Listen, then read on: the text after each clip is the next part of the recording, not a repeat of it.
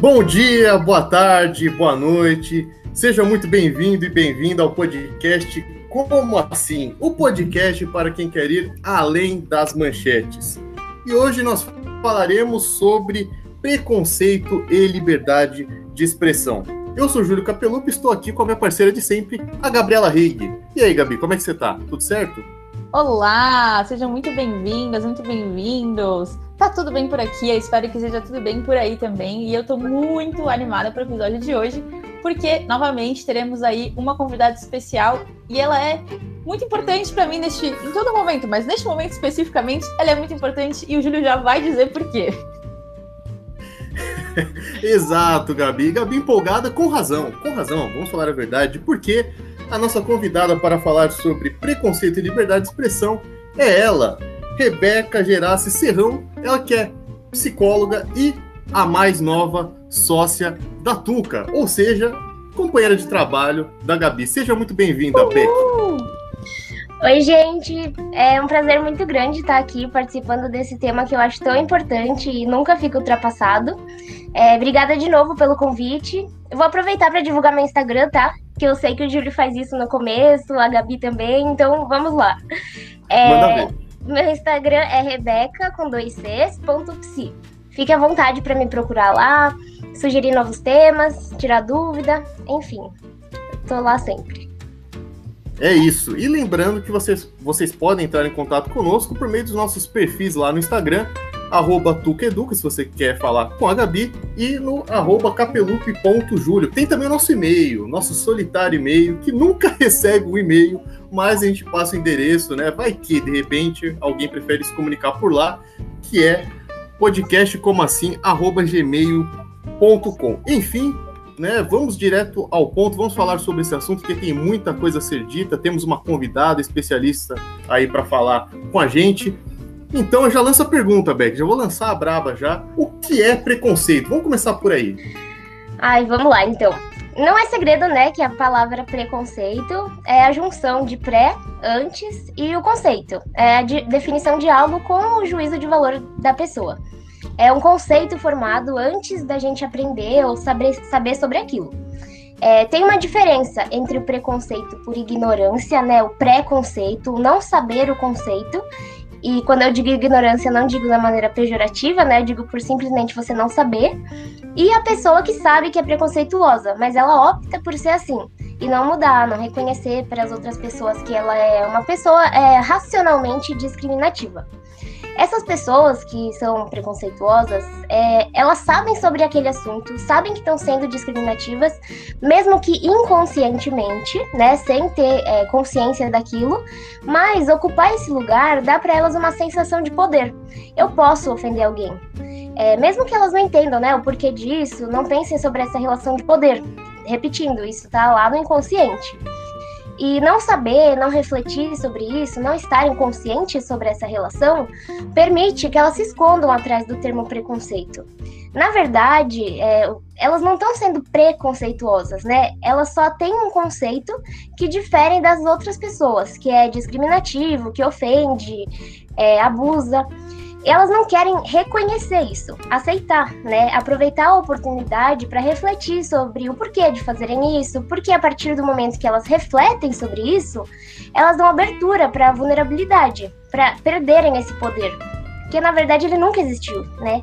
E as pessoas tendem a achar que vulnerabilidade é fraqueza, então acaba ficando um pouco mais complicado delas reconhecerem mesmo.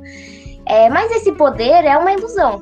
E é por isso que muitas pessoas acham que elas só podem exercer esse poder através, através do abuso, através da humilhação, da discriminação, porque é o único lugar em que elas exercem esse poder, entre muitas aspas. Mas lembrando que muitas vezes elas não fazem essa associação, elas só agem. É, perfeito, Beck. Tem até uma frase da Brené Brown que eu sou apaixonada e eu sei, todo mundo deve estar cansado de ouvir falar dela, mas eu vou continuar falando dela porque ela é incrível que a frase é: para pertencer, não é preciso que você mude quem é, é preciso que você seja quem você é. E isso é vulnerabilidade. Então tem tudo a ver com o que você disse. Uma pessoa que age de forma discriminativa, como você falou, é, nem mais preconceituosa, né? Muito provavelmente é alguém que tem tanta insegurança e tanto medo de mostrar como é, de assumir essa vulnerabilidade que todo mundo tem, é, que como você bem disse, não é uma fraqueza, é, é mais, que é mais fácil de projetar no outro suas próprias fraquezas. Isso também está ligado ao comentário de uma das nossas ouvintes, a Mariana Andreoli, que mandou uma mensagem para a gente falando sobre o limite entre o eu e o outro e perguntou o porquê dessa necessidade de agredir verbal e fisicamente o outro. E daí a gente chega ao ponto de perceber como as nossas relações mostram tanto da gente. Como eu disse agora mesmo, a gente tem a tendência a apontar nos outros o que nos incomoda na gente mesmo. E esse incômodo chega a ser tão, tão grande essa não aceitação, né, do que não, não me agrada em mim mesma, que eu começo a externalizar isso no outro. Ele ganha uma forma quase que palpável, verbal ou fisicamente. E aí, quando é, a gente é confrontado sobre isso, né, é, tem muita gente que tende a usar como justificativa o, a ação preconceituosa ou discriminativa, né, melhor dizendo, como sendo só a opinião delas. Ou seja, eu posso falar o que eu quiser, porque é minha opinião, e eu tenho o direito de expressá-la, certo? É, e é complicado, né, Gabi? Porque qual é o limite da liberdade de expressão, então, né? É uma pergunta que a gente se faz que é muito importante e poucas pessoas parecem fazer, né? E é difícil também, a gente sempre tenta aqui definir, né, Gabi, os nossos conceitos, as palavras que a gente usa e tal, tentando explicar para os nossos ouvintes o que ela significa ou o que aquele termo significa e tal é muito difícil definir é, exatamente o que é liberdade de expressão. É até uma discussão mais filosófica, muito mais longa e complexa, né? O que, que, seria essa liberdade de expressão, mas nós podemos falar, pelo menos de modo mais concreto, sobre a questão legal envolvida, né? Então, nós estamos aí dentro de um regime democrático, pelo menos é, de acordo com a letra da lei, um regime democrático. E temos lá, né, na Constituição de 88, a nossa Carta Magna aí, que já bateu mais de 30 anos, olha só que coisa, né? Tão difícil acontecer no Brasil, né? O Brasil que já tem sete constituições. E tem lá um capítulo muito importante, que é o capítulo 1 do título 2, que diz exatamente sobre direitos e deveres individuais e coletivos. E o artigo 5 que é quase que um artigo sagrado dessa Constituição, Constituição Cidadã, como diria Ulisses Guimarães, que diz respeito exatamente a liberdade individual, liberdade de crença, liberdade de consciência, né? O artigo 5 que tem vários e vários incisos muito importantes que dizem respeito a isso, né? Mas, como nós estamos falando aqui, essa liberdade de expressão não significa, nós não podemos confundir isso com discurso de ódio, que são coisas diferentes. E muitas vezes a gente vê as pessoas confundirem as coisas, né? Aquela coisa, não, mas pô, deixa eu falar isso aqui, cara. Você tá enchendo Pô, eu não tenho direito de falar o que eu quero, é uma ditadura, né? Quem já nunca ouviu isso? Falo, Pô, a gente não tá numa ditadura, mas eu não posso falar o que eu quero? Né? Esses comentários que são corriqueiros, né? Então, enfim, acho importante a gente pontuar para quem está nos ouvindo que, sim, nós temos uma ampla liberdade de expressão garantida pela lei, mas isso não significa que a gente pode falar o que a gente bem entender. E, e, o conceito, né, das pessoas que a gente dá o nome de preconceituosas é interpretado por elas mesmas como liberdade de expressão, como o Júlio acabou de dizer, né, tem todo esse significado por trás. E não deixa de ser. Elas só estão dizendo qual é a opinião delas mesmas sobre aquele assunto, mas não deixa de ser uma opinião discriminativa. Elas só simplesmente não ligam. e existem alguns estágios, né, é, do preconceito. No primeiro, é, tá a pessoa que é preconceituosa genuinamente, ou seja, ela não tem nenhum conhecimento sobre aquele assunto, por isso ela tem um conceito que pode acabar sendo discriminativo. Mas assim que ela percebe que está fazendo mal a alguém, ela tem a oportunidade de escolher se ela quer deixar a discriminação de lado e aprender, ou continuar tendo um conceito sobre aquilo que pode machucar outra pessoa. Essa pessoa escolheu discriminar. Ela não é mais preconceituosa. Ela só tem um conceito que fere outras pessoas. E aí ela se afasta daquele grupo, porque ninguém quer conviver com quem não gosta, né? E se afastando, ela volta ao estágio de desconhecimento. E aqui, a pessoa discriminativa, ela volta a ser preconceituosa, porque ela se mantém distante daquelas pessoas que sofrem com o preconceito delas. É muito mais fácil você não ter empatia pelo que você não conhece, pelo que está distante de você. É aquela frase, né? Eu não tenho preconceito contra gays, eu tenho até amigos que são. E não deixa de ser verdade, a pessoa não tem preconceito contra todos os gays. Ela só tem um preconceito contra aqueles que ela não conhece. Porque esse distanciamento faz com que ela não precise enxergar para aquela população. Exime ela de uma responsabilidade social que ela não quer assumir. É mais fácil assim. Então, existem esses níveis de preconceito, né? Quem não teve acesso à informação generaliza uma classe. Quem teve acesso discrimina. Aí a pessoa se afasta daquele grupo que é o alvo do preconceito dela e ela volta a ser preconceituosa, porque ela já não conhece mais aquele grupo. Ela tá socialmente distante dele. Sobre isso ainda, Rebeca, a gente queria saber o seguinte: quais seriam os tipos então de preconceito, né? Existe, dá pra gente falar em tipos de preconceito? Dá pra gente falar, mas como não podemos generalizar como cada pessoa vai reagir a um preconceito, a uma discriminação que ela sente, porque depende muito, né, de como ela interpre interpreta aquilo, seria impossível listar todos os tipos de preconceito existentes. Então, porque pode se criar, né, um novo tipo de preconceito a qualquer momento. Mas eu vou listar aqui os mais comuns, que são é, o preconceito contra raça, etnia, que é o famoso racismo, preconceito contra as pessoas que têm uma cultura diferente da sua, que é a xenofobia. É, a xenofobia ela também pode ser uma manifestação do etnocentrismo, que é você acreditar que só a sua etnia é válida e nenhuma outra, né? É, existe o preconceito contra a orientação sexual, que é a LGBTQIA+, fobia, que está relacionada à relação afetiva ou sexual de uma pessoa. É, tem o caso dos assexuais também, né, que não se relacionam. Então, a a orientação sexual, ela, ela, ela se refere à pessoa com a qual você se relaciona. E tem uma diferença muito grande, até uma confusão é, entre orientação sexual e identidade de gênero. É, o preconceito contra o gênero, ele envolve é, a, a, maneira como você se identifica. É, um exemplo disso é o machismo, que é a discriminação da mulher, né? Quando o homem age como sendo superior. É, eu quero abrir um parênteses para o tema né, do primeiro podcast dessa temporada sobre o machismo e a masculinidade tóxica, que tá lá no Spotify. Só vocês voltarem um pouquinho que, que vocês vão ver. e ficou incrível, pessoal, o podcast. Adorei. Obrigada. É... Valeu. E, e, o preconceito contra o gênero, ele também envolve a transfobia, por exemplo, que é a marginalização e a discriminação da pessoa trans, ou seja, aquela pessoa que não se identifica com o gênero atribuído, atribuído a ela né, no momento do nascimento. E não existe só o cisgênero, e que é, é quem se identifica com o mesmo gênero do nascimento, ou a pessoa trans.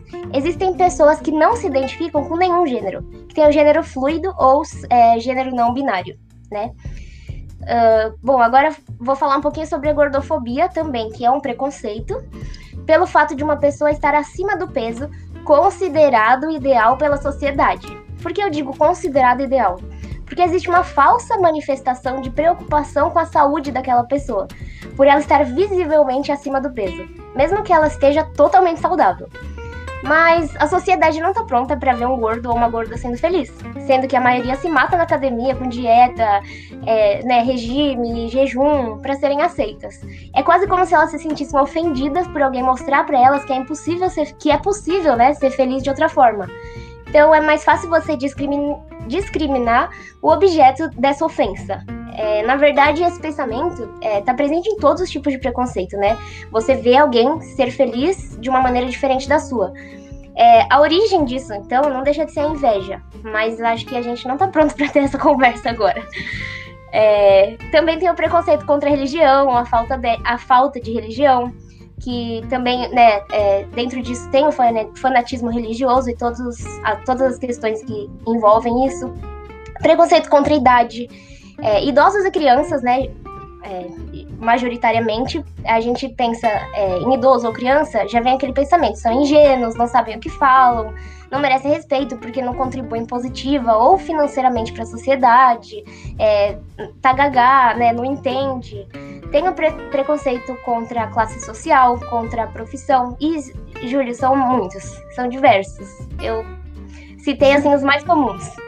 É bastante coisa mesmo, e tem muita coisa importante que você falou aí, Beth. É, aí eu e o Júlia, a gente tem uma mania de, durante o episódio, quando a gente tá gravando, a gente fala, putz, tinha que fazer um episódio só sobre isso. E acho que nessa sua fala dava para fazer mais uns cinco episódios só, assim. Sempre, sempre, isso sempre rola, né? Sempre existe esse momento de, olha, dá pra fazer episódio a partir disso.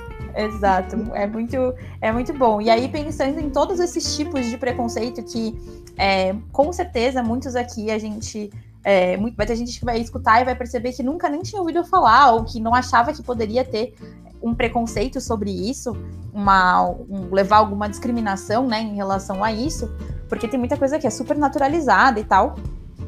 é, eu acho que é legal também a gente pensar sobre como é que a gente combate então o preconceito, como é que faz pra gente não agir de uma forma preconceituosa, sabendo que o preconceito é o não saber sobre algum conceito. Então eu posso ser preconceituosa a qualquer momento. Então como é que eu faço para não agir de forma preconceituosa? Olha, Gabi, complexa essa frase porque envolve os três, os três estágios do preconceito, né? Em cada estágio a gente lida de uma maneira. Mas eu vou, vou te dizer assim o básico, que todo mundo é preconceituoso. E não é simples, não é tão simples você deixar de ser preconceituoso, porque você precisa olhar para si, é, que é praticar o autoconhecimento, né? Que não deixa de ser você se conhecer, olhar para dentro, olhar suas feridas. É, e muitas vezes isso dói. Ninguém quer ser uma pessoa ruim, no fundo, no fundo, né? Então é mais fácil você fingir que não liga de ser uma pessoa ruim ou que você não liga de magoar alguém e continuar sendo desse jeito, do que entrar em contato com as suas feridas internas. É, é a mesma, né, assim, a gente que é psicóloga, a gente sabe, é, é, é uma dificuldade a pessoa ir procurar o autoconhecimento porque ela sabe que em algum momento vai doer. E não tem como a gente julgar essas pessoas, né? Cada um tem o seu momento. É, um ponto importante, muito importante, eu acho, é, para dizer aqui, é que o motivo para uma pessoa discriminar, discriminar outra tem muito mais a ver com quem pratica do que, com, do que com quem recebe. O problema não é a pessoa que é o alvo, é o que ela simboliza, é a ameaça que ela apresenta. É, mas para perceber isso, né, não é fácil, não é simples e, e não é indolor. Para isso, a gente precisa reconhecer a nossa inveja, que está presente em todas as pessoas também. Do mesmo jeito que todo mundo provavelmente é preconceituoso, todo mundo tem inveja de alguma coisinha, em algum nível, em níveis diferentes, né? É, mas e que manifestam, cada pessoa manifesta com uma ação diferente. Tem pessoas que deixam aparente é, essa inveja ou esse preconceito, e tem pessoas que não, que elas lidam de outra maneira. Mas antes de tudo, é, desmistificar que inveja é um sentimento ruim. E, e por, por quê? Porque se a gente não desmistifica, isso fica escondido, fica maquiado e a pessoa até projeta em outras ações, através do preconceito, por exemplo. E se não tivesse tanto estigma, né? Tanto. É, não, quero, não quero falar preconceito, então, tanto estigma mesmo sobre essas palavras, preconceito e inveja, talvez muitos preconceituosos, muitas pessoas que têm isso, olhassem mais pro motivo delas serem assim. Colocando todas as pessoas preconceituosas preconceituosas e discriminativas junto, juntas, né, dentro do mesmo pacote, como se todas estivessem no mesmo estágio, aumenta mais ainda a resistência delas para aprenderem e se corrigirem. Por exemplo, a pessoa que está no estágio 1, aí porque eu disse que é difícil a gente combater, né, porque é, cada, em cada estágio é uma é um comportamento. Então, a pessoa que ela tá no estágio 1, que realmente não reconhece o seu julgamento como ofensivo, quando a gente ofende por não saber, por, quando a gente julga a pessoa, né, você está sendo preconceituoso, ela cria uma proteção contra essa ofensa e uma resistência para aprender, porque a palavra preconceito já dá para ela um, né, um julgamento negativo. E a chance dela aprender o certo é muito menor do que se ela tivesse sido acolhida e ensinada, sem julgamento por não saber aquilo. Mas, né, lembrando, não é responsabilidade só de quem deixou de ensinar. Claro, a pessoa ela tem vários momentos para aprender isso, várias oportunidades. É, o combate ao preconceito, ele não depende só de você ensinar a pessoa a ser mais empática e tudo mais, depende dela mesma. Principalmente porque a gente não sabe em que estágio essa pessoa tá. E é uma ferida que só ela pode fechar, e ela precisa entender isso, aceitar, se aceitar primeiramente e querer se curar, querer não ofender outras pessoas. Então, assim, a gente pode dar todas as dicas para você ensinar uma pessoa a não ser preconceituosa, mas ainda assim, é, não teria nenhum efeito se a própria pessoa, no lugar de pessoa preconceituosa, não quisesse mudar suas atitudes. Ô Beck, e, e é o seguinte, e, e, se a pessoa ela já foi preconceituosa, percebeu isso, e aí, o que, o que, o que fazer? O que, que ela faz então? É, bom, se você percebeu que foi preconceituoso é, ou preconceituosa, então é um bom sinal de que você se importa com outra pessoa. Primeiro, primeiro de tudo. Nesse caso, você pode pedir desculpa para aquela pessoa, explicar que não é, refletiu antes de agir, que não sabia que aquilo podia magoar e que reconheceu o seu preconceito. É, você pode até pedir que ela te ensine é, como agir da maneira correta, né? Mas lembrando que provavelmente é, seremos preconceituosos em algum momento, porque cada pessoa tem uma percepção sobre algo. É, então, o que é preconceito para alguém, para uma pessoa, pode não ser para outra. E tudo bem. Então, assim, a, é, se você foi preconceituoso, a primeira coisa que você tem que fazer, se você realmente reconhece aquilo, é você entender com aquela pessoa como ela gostaria de ser tratada, como você poderia evitar ser preconceituoso com outra pessoa. Mas é, a gente está aqui para aprender, então pode ser que sejamos preconceituosos de novo sobre aquele assunto com outra pessoa. Mas é isso, a vida é experimentar e né, reconhecer os erros e, e bola para frente. Sempre mostrar que não foi sua intenção. Maravilha. E, e, sobre isso ainda, tem uma, nós temos aí várias mensagens, né, dos nossos ouvintes, das nossas ouvintes. É um podcast muito, muito querido. Muitas pessoas estão nos escutando aí mundo afora. Sabemos disso, né? Estamos tentando lidar com essa fama, mas é difícil às vezes. Mas temos então comentários. Ainda bem que, eu, ainda bem que a minha risada é baixa, né, pessoal? Não, mas, mas rindo de felicidade, né, Gabi? Não de ironia, mas de felicidade, que é uma realidade e tal.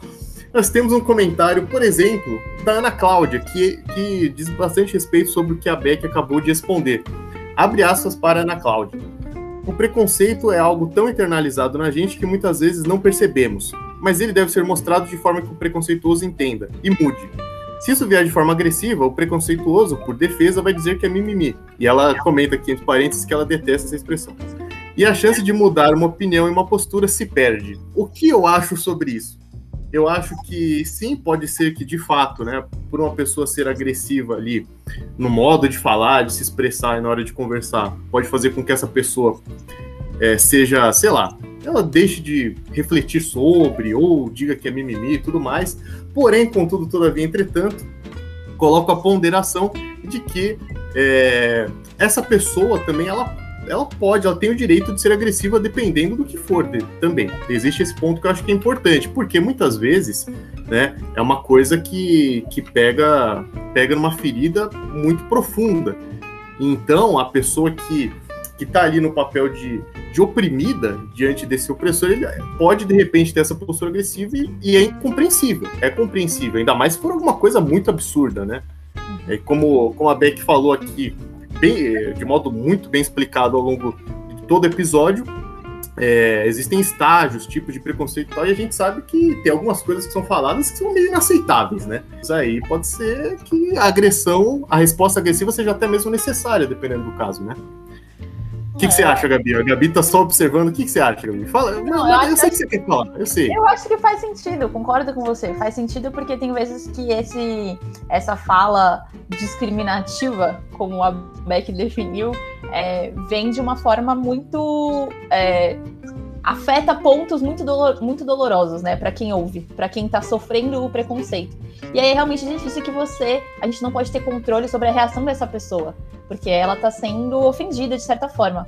Porém, eu também entendo e concordo com o comentário é, da Ana Cláudia, porque a gente é, vive um, um momento em que tudo se milita. E eu concordo que a gente tenha que lutar muito sobre muitas coisas, a gente tem que conversar e a gente tem que desconstruir, se desconstruir para também. É, né, não adianta a gente falar sobre desconstrução dos outros e não, não é, entrar nesse caminho também. É, mas tem momentos que, quando se faz isso, você não leva em consideração o que a Rebeca falou desde o começo do episódio, que é a desinformação. As pessoas que uhum. não estão agindo de forma preconceituosa puramente por não saber daquele conceito, por não entender sobre aquilo. E aí elas acabam levando é, uma patada ou uma resposta grossa que faz com que ela fique mais longe ainda de entender aquilo e não mais próxima, né? A agressividade não vai trazer ela para perto, vai afastar ainda mais. Então, acho que é isso. Porém, aproveitando que você tá assim, né, Júlio, super comentador, eu já vou jogar a outra pergunta de uma ouvinte aqui, que é pra gente já ir caminhando pro final, que é a pergunta da Nelly Gamboa. Então, qual é o limite do humor? Como lidar com piadas que falam de negros, mulheres, gordos e etc. Então, não, e só para deixar aí, né, pontuado para a nossa querida ouvinte Ana Cláudia, eu, eu não estou discordando dela. O que eu estou querendo dizer é que, em alguns casos, essa agressividade ela é um direito da pessoa. Mas eu concordo, sim, o diálogo, é, dentro do possível, é sempre é fundamental. Né? Inclusive, quantas vezes eu não falei bobagem, ou ainda falo bobagem, porque a gente sempre está nesse processo de desconstrução de aprendizado, e alguma outra pessoa não teve a paciência de falar, amigão, você falou, cara, você falou porcaria aqui, cara. Vou, vou rever isso aí, velho. Então, tem que refletir um pouco mais sobre essas coisas, né? Muito bom o comentário do Júlio né, sobre a pergunta, sobre a fala da Ana Cláudia. É, eu acho que a fala da Ana Cláudia ela tá muito mais ligada ao primeiro estágio do preconceito, né? É, é o primeiro contato que aquela pessoa tem com aquele tema. E, e aí ela acaba tendo uma resposta agressiva, né? E, e a pessoa que tá recebendo essa, esse comentário, ela não aguenta mais falar sobre aquilo. Para ela é uma ferida, machuca muito. E eu também entendo o, o que o Júlio disse, porque é, quando você, no lugar de pessoa que sofre aquele preconceito, você não aguenta mais ouvir sobre aquilo.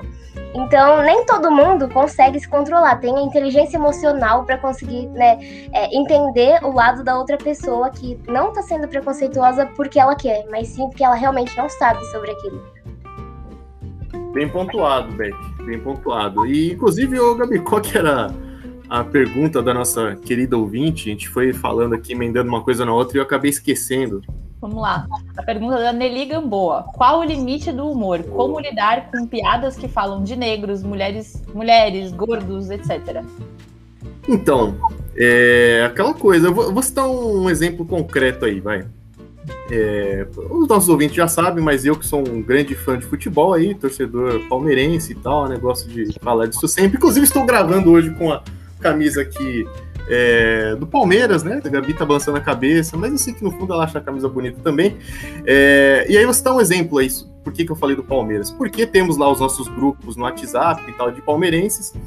E agora, tempos atrás, rolou uma discussão, digamos assim, uma discussão mesmo, lá no grupo do WhatsApp, por quê? É, um fulano lá, ele sempre insistia e tal, de falar, quando se referia ao São Paulo Futebol Clube, falava ah, os Bambis, né? Que era, que é um, que é um termo extremamente pejorativo homofóbico, mas que sempre foi é, dito no meio do futebol, né? E durante décadas permaneceu sem, sem ser questionado e tal, mas à medida em que os debates foram avançando e essa pauta foi ganhando cada vez mais espaço, o debate público foi se questionando cada vez mais. Então, agora, por exemplo, a gente tem até punição nos estádios quando nós tínhamos torcida, né? Agora nós estamos, evidente, sem torcida por conta da pandemia, mas quando a torcida gritava, né, bicho ou coisa do tipo no estádio, é, a CBF colocou uma punição, né, uma punição é, pecuniária ao clube quando a torcida fizesse esses gritos homofóbicos no estádio. E no grupo, esse rapazelho, ele insistia, a gente falava, né, sempre para ele, tá, falou, ó, oh, velho, existem outras formas de o São Paulino sem apelar e tal, pra, pra essa zoeira homofóbica e tal, e aí, tipo, enfim, a gente foi avisando uma vez, duas, três, quatro, aí chegou o um momento que ele mandou de novo, assim, e aí, tipo, aí na hora, tipo, duas, três pessoas comentaram lá no grupo, falaram, velho, mano, de novo, velho, não é possível, velho, de novo isso aqui, cara, e aí ele falou, ah, que quanto mimimi, não sei o quê, que coisa chata, gente. E ele saiu do grupo, inclusive. É, enfim. Essa é uma pessoa que não aceitaria terapia, né, Júlia? Ele ainda não tá pronto pra, pra se enxergar. pois, pois, não, e assim, é, e é incrível, porque você fala várias vezes e tal, né? E a pessoa insiste, insiste. Então, assim, é... cara, aquela coisa, essa piada, por exemplo, com, com São Paulino, você tá querendo zoar o seu adversário falando que ele é gay entre aspas, como se fosse tipo, tipo uma, olha, estou te agredindo porque estou te chamando de gay e tal. Não faz nenhum sentido essa zoeira, né? Então, é, qual que é o limite do humor? Pergunta difícil de responder. Para mim, é uma coisa, sei lá, tentando ser mais simplista, é você. O limite, o limite desse humor é o direito de outra pessoa, de outro grupo. Quando você começa a atentar contra os direitos desse outro grupo, desse outro indivíduo, você você tá caindo no, no, preconceito ou no ato discriminativo e tal, e, não é mais piada, né? Tipo, não deveria ser mais engraçado. Eu acho que foi perfeita a sua colocação e em relação à forma de, de lidar, né? Eu acho que também é mais uma vez a tentativa de você informar a pessoa que tá ali fazendo a piada. E, na verdade, a primeira coisa de todas é você não concordar com aquilo, né? Não ser conivente com a piada. Porque muitas vezes a gente tá ali na situação e aí a pessoa faz a piada e é um amigo seu ou é algum, alguém próximo a você. E aí você dá aquela risada, sabe, meio sem graça só pra não ficar chato, mas peraí, sabe? Chato é a piada que a pessoa fez, não você, é, não a situação que tá ficando. Então, é, eu acho que a primeira coisa é a gente posicionar, mesmo que você não consiga se posicionar a nível de falar, mas só o fato de você não rir, você já não tá assinando embaixo, você não tá validando o que a pessoa tá fazendo. E a segunda coisa é tentar se posicionar verbalmente mesmo, mostrando, olha, essa piada que você está fazendo não é legal por causa disso, disso, disso. Você já pensou que você pode estar ofendendo alguém? Então é você questionar a pessoa e, se for possível, de uma forma é, não agressiva, para que você diminua as possibilidades de que ela coloque mais barreiras para discutir e, e, realmente preste atenção no que você está falando, esteja ali aberta a tentar fazer essa mudança aí de olhar sobre as coisas. Mas é isso, gente. Caminhando aqui para o nosso final, é, acho que foi um episódio muito bom, rendeu muito assunto. Beck, quer fazer algum comentário final? Olha, eu queria dizer que eu adorei participar. Obrigada de novo pelo convite. É um tema que realmente, como vocês disseram, se desse a gente ficaria aqui o dia todo conversando sobre isso. Existem diversos outros tipos de preconceito. É, acho que se a gente falasse um tema, um podcast para cada tema, ainda assim não seria o suficiente, uma hora para cada um. Então, é, queria agradecer de verdade. E convidar, né, o público que estiver ouvindo, se eles tiverem dúvida é, ou algum comentário sobre isso, que por favor é, podem mandar mensagem lá na Tuca, ou no meu Instagram, ou no do Júlio. Enfim, a gente vai é, responder todos vocês. E, e, é isso, mais uma vez, obrigada de verdade por, por participar. Foi um privilégio muito grande. Obrigada. A gente que agradece você ter aceitado o nosso convite. E aí, agora, Exato. comentários finais, Júlio? Não, já falei muito, já falei muito, eu me empolgo. Se eu começar a falar de outra coisa, aí vai ter duas horas de episódio. Eu só queria agradecer aí a presença da Beck, né, por ela aceitar nosso convite, participar, explicar tão bem sobre coisas tão interessantes e, e é isso, né? Sempre acrescentando aí, tentando melhorar o nosso podcast. Estamos fazendo isso. Ah, eu não ia escolher uma sócia qualquer, né, gente? Por favor. Aqui já é, tô debutando a Beck no, no podcast. É, é, cada semana é uma novidade com a Rebeca presente. Beck, muito, muito, muito obrigada pela sua participação.